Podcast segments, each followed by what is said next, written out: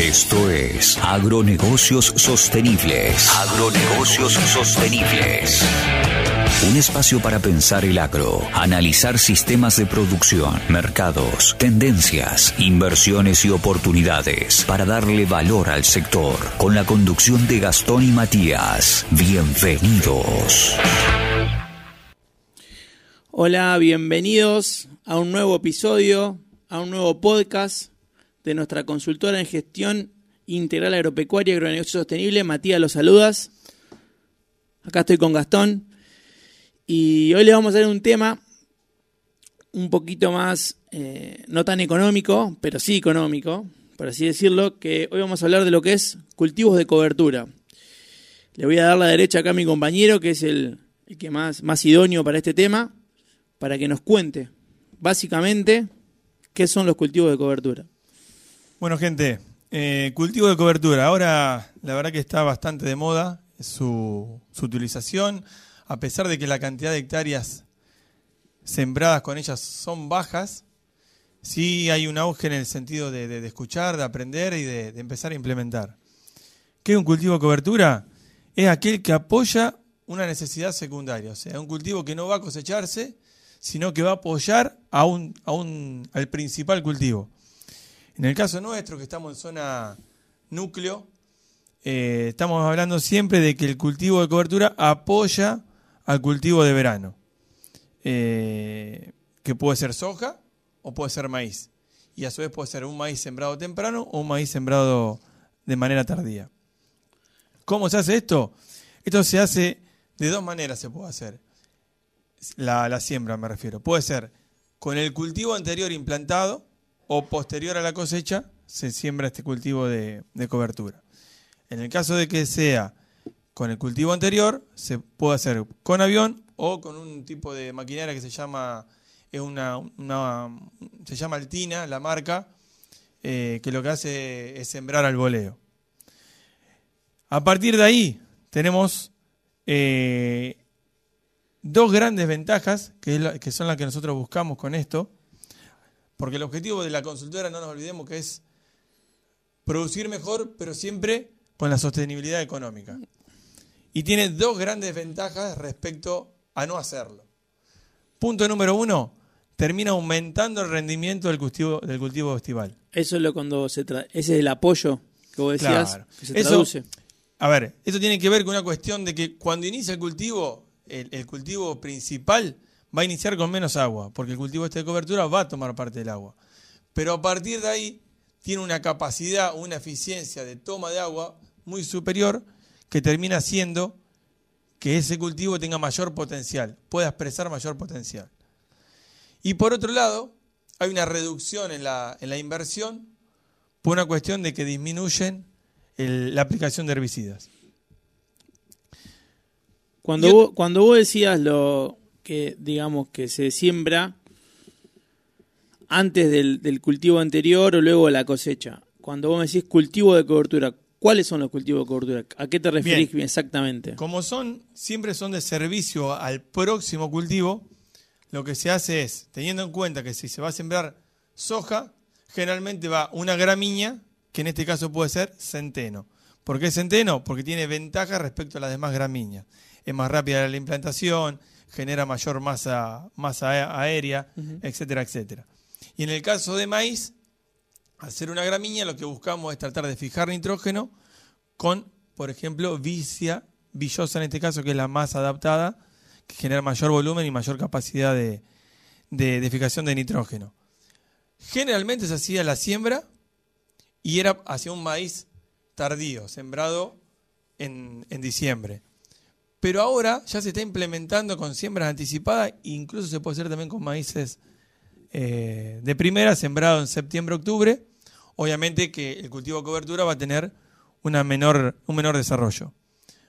¿Cuándo es el corte? Generalmente es un mes antes de la siembra del cultivo principal. A ver, cuando hablamos de este tipo de, cultivos, es algo que pregonamos con la, con la consultora que, y lo pensamos siempre mínimo, mediano y largo plazo. Lo que buscamos son negocios que logren mantener y mejorar sus números, sus parámetros, sus ratios en el mediano y largo plazo. Y después hay algo muy importante.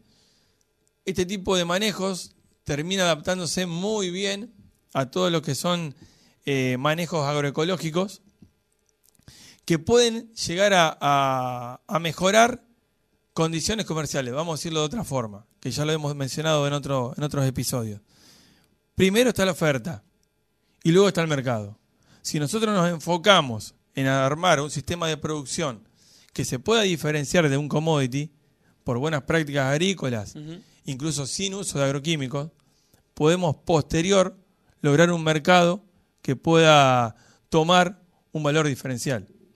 Obviamente es un mercado que se adapte a esa necesidad y que pueda aprovechar ese valor diferencial que tiene el cultivo, que es una producción agroecológica. y hoy por hoy, eh, cada vez va a surgir más mercado sobre ese, sobre ese rumbo, ¿no es cierto? En, en, en las diferentes localidades de nuestro país se presentan generalmente dos zonas como una zona de exclusión, de amortiguamiento. Hay, hay municipalidades que todavía no están avanzando en este caso, pero hay muchas que sí. Exclusiones cuando no se puede aplicar ningún tipo de herbicida, ningún tipo de agroquímico, perdón.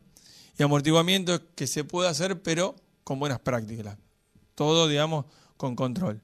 Bueno, este tipo de, de manejos, más allá de que se, de que se hace de manera eh, extendida, en este tipo de, situaciones marcaría una gran diferencia. Porque esto es producir o no producir. O sea, lo que vos decís es, en aquellas zonas, lotes, que en determinados municipios, delegaciones, regiones, estén en determinada cercanía de la población o de la urbanización, que tiene restricciones a la hora de aplicar agroquímicos, este es un manejo muy interesante que puede, que puede ayudar o apoyar a que se produzca esas, en esa superficie y no resignar producción. Exacto. Lo que sí hay que tener en cuenta algo que está pasando y va a seguir pasando. El agro dejó de ser un, negocio de escala. El agro se ha convertido en un negocio intensivo, un negocio donde hay que estar bien encima y este tipo de cultivos necesitan una buena implantación, un buen seguimiento, un momento óptimo de corte. Hay diferentes formas de cortarlo, ya sea con, maquinaria y también con, herbicidas. En el caso de hacerlo con maquinaria tiene muy buen efecto, pero hay que ir mejorándolo, hay que ver el momento ideal. Y lo que logramos siempre es un mejor resultado de lo que veníamos teniendo. Y ahí está la clave. Hoy, hoy estaba pensando una algo como para ponerlo a la par, como para darnos cuenta cuando éramos chicos y íbamos a jugar al fútbol y, el técnico nos decía que a partir de, este momento no se podían hacer goles de afuera del área. Había que entrar tocando la pelota.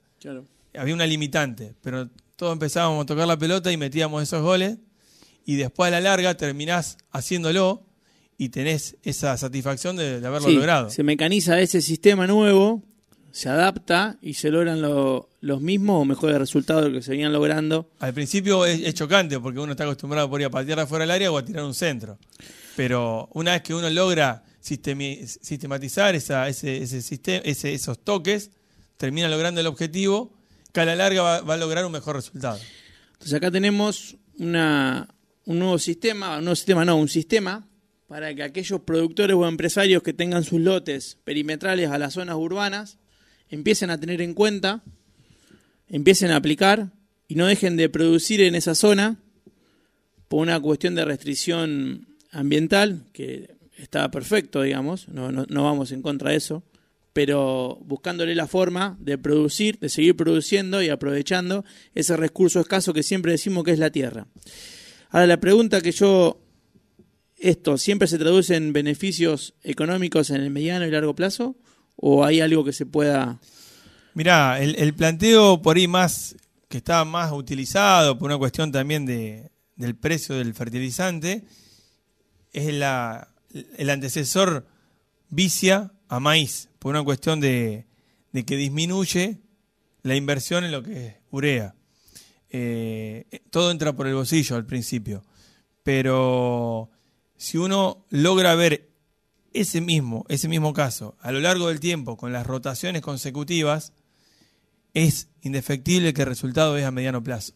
Uno puede obtenerlo a corto plazo, pero se pierde lo más importante, que es la evolución en el tiempo. Por eso, pero es, es una decisión productiva que nos puede mostrar o que nos muestra un resultado económico en la primera campaña, en la segunda campaña, pero muchos mejores resultados en el mediano y largo plazo. Sí, señor. A tener en cuenta entonces este sistema, esta aplicación de cultivos de coberturas, sobre todo sobre los dos grandes cultivos que, mencionó acá Gastón, soja y maíz. Así que los invitamos a que se sumen.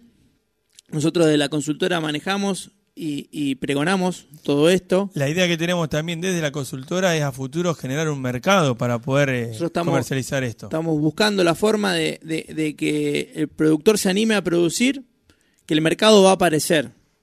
Cuando el producto está, el mercado aparece, porque es algo, es una tendencia mundial ir a la sostenibilidad o a la sustentabilidad de la producción eh, y acá en Latinoamérica estamos un poco rezagados en eso. Así que tenemos mucho camino por recorrer, mucho por crecer y mucho por aprender. Bueno, gente, esperemos que, se sumen a esta, a esta propuesta y estamos siempre de este lado para escuchar sus comentarios. Un saludo, hasta luego. Esto fue Agronegocios Sostenibles. Sumate a este espacio a través de nuestras redes. Nos vemos en una próxima emisión.